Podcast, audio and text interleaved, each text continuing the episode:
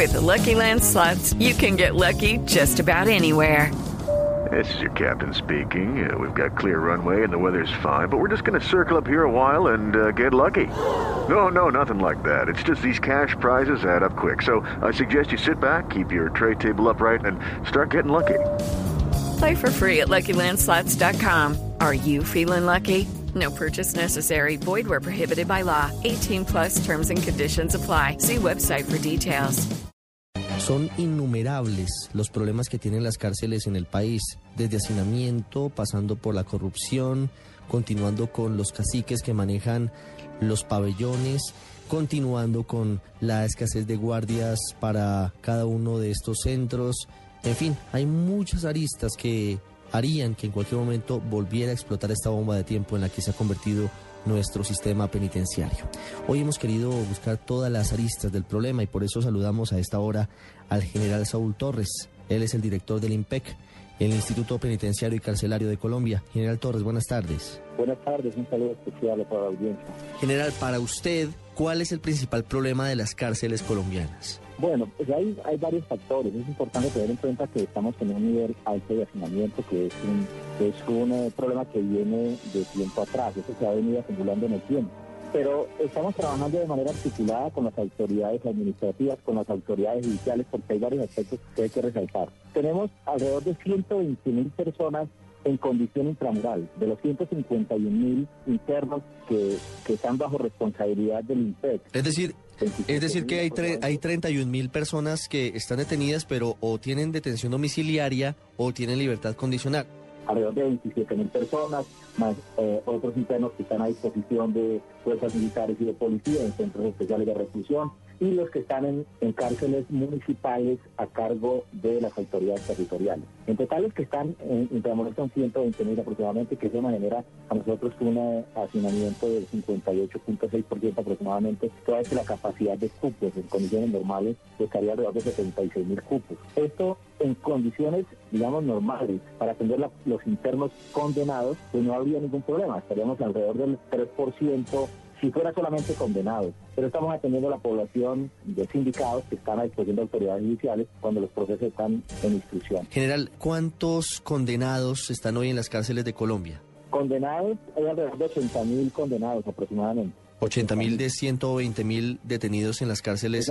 más o menos, es, un, aproximado de 80, 82 mil condenados. Sí. Y el resto son eh, sindicados, están en detención preventiva, que es, digamos, lo que generaría el hacinamiento en los diferentes centros penitenciarios y carcelarios del país. General, ¿y el nuevo código penitenciario sí sería una solución, eh, por lo menos, eh, de coyuntura, de urgencia, frente a lo que hemos vivido, este hacinamiento tan alto que usted nos dice es superior al 58%? Mire, el Código Penitenciario, desde luego, ayuda muchísimo en ese sentido, pero no hay que mirarlo como la solución al problema del hacinamiento, porque el problema del hacinamiento hay que verlo de manera integral. Debe haber un compromiso de autoridades judiciales, especialmente eh, los procesos que están a disposición de, fiscalías y de jueces, pues, tener la celeridad oportuna. Hay muchas personas que están en las cárceles y que llevan un tiempo prolongado sin resolverse la situación jurídica. Y eso, pues lógicamente, incrementa cada vez más el hacinamiento toda vez que todos los días ingresan personas a los centros penitenciarios y carcelarios a disposición de autoridades judiciales por cualquier por cualquier delito. es un tema que se tiene que valorar, se tiene que mirar por parte de las autoridades judiciales. Que establece la ley 1709, pues lógicamente eh, va a ayudar en, una proporción, no digamos soluciona todo el problema, pero sí va a ayudar muchísimo porque las personas que quieren tener ese derecho ya están tramitando sus solicitudes a través de las oficinas jurídicas de los centros penitenciarios y carcelarios.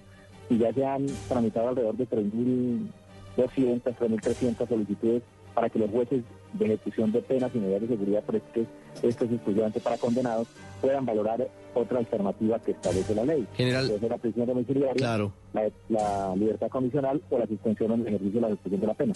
Pasemos al siguiente tema difícil en el sistema penitenciario, en las cárceles de Colombia. Le propongo que hablemos y que me dé usted un diagnóstico muy breve, muy puntual de las dificultades en materia de salud para los internos. Sí, hay, unas dificultades. Ese servicio lo está prestando eh, Caprecón, este, la EPS Caprecón. Hemos tenido algunas dificultades en la atención oportuna, eh, seguramente por falta de, de cobertura, de no llegar de manera adecuada a todo el país, se nos han enfrentado algunas dificultades. Sin embargo, estamos tratando de, solucionarlos en coordinación con la unidad de servicios penitenciarios, que es la, la unidad encargada de hacer como el control a la ejecución y la prestación de servicios de salud. Ahorita con la entrada en vigencia de la nueva ley, pues, se establece un fondo, un fondo que va a facilitar eh, contratar a través de la unidad de servicios penitenciarios y carcelarios el servicio de salud de manera local y regional. Esto nos va a permitir atender de manera más oportuna los requerimientos de los internos. Tenemos entendido, general, que Caprecom dejará de prestar los servicios médicos para los internos del país. ¿Qué va a pasar entonces? Se manejan a través del fondo que establece la nueva ley y eh, lo manejaría a través de una fiducia, pero eso ya lo, lo, realizaría la unidad de servicios penitenciarios. Lo que hace el INPEC es facilitar eh, el listado actualizado de la población de internos para que pueda ser atendida en todos los centros del país. Y la unidad de servicios se encarga de hacer la, contratación correspondiente a través de las modalidades existentes de acuerdo con la ley contractual y poder acceder, aspiramos eh, de manera oportuna, lo, más rápido posible, a esta nueva modalidad de prestación de servicios. ¿Pero sería una EPS distinta? ¿Cuál sería el modelo? Sería, una EPS distinta. Esto ya lo establece de acuerdo a los principios contractuales la unidad de servicios penitenciarios.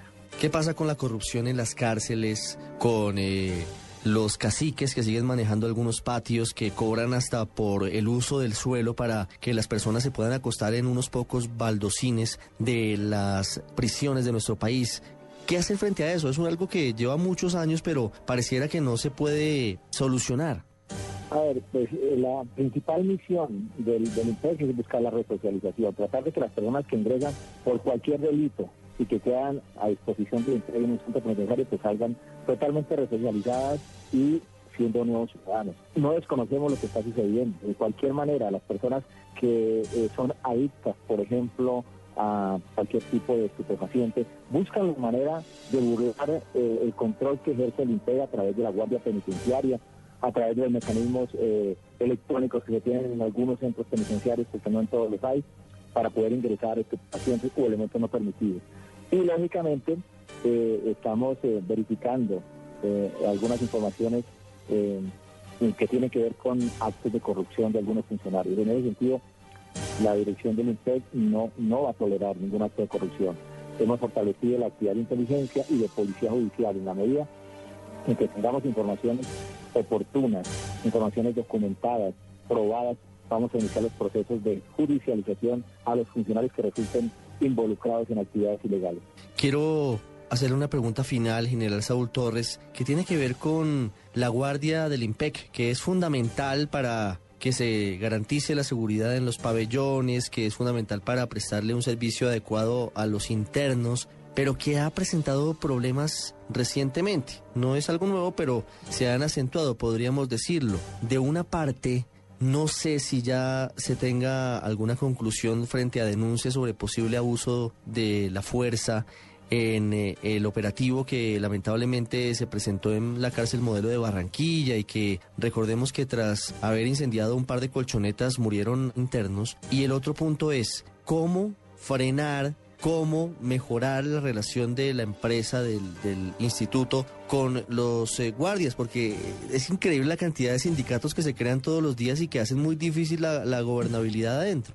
Desde luego, aquí propendemos por un servicio humanitario. Nosotros nos debemos a los internos y después de que ingresan, ya no nos corresponde juzgar por qué cometieron el delito, por qué se equivocaron en su conducta. Sencillamente es cumplir nuestra misión que es resocializar, capacitar y hacer de él un nuevo ciudadano, un ciudadano ejemplar que sea emitido en la sociedad el día de mañana.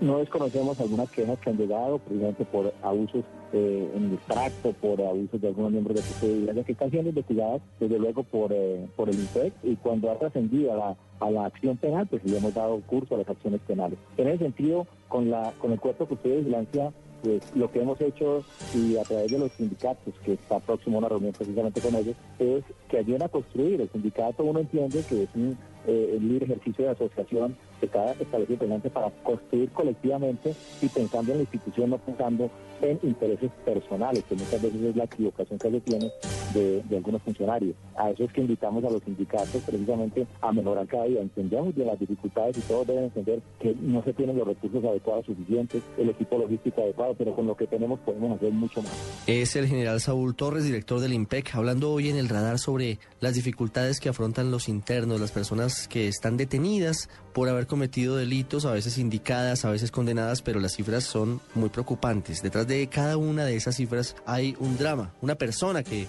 está en dificultades. Un hacinamiento del 58% es prácticamente insostenible si continuamos con esa misma relación de personas detenidas. General, muchas gracias. A usted amable. Buen día.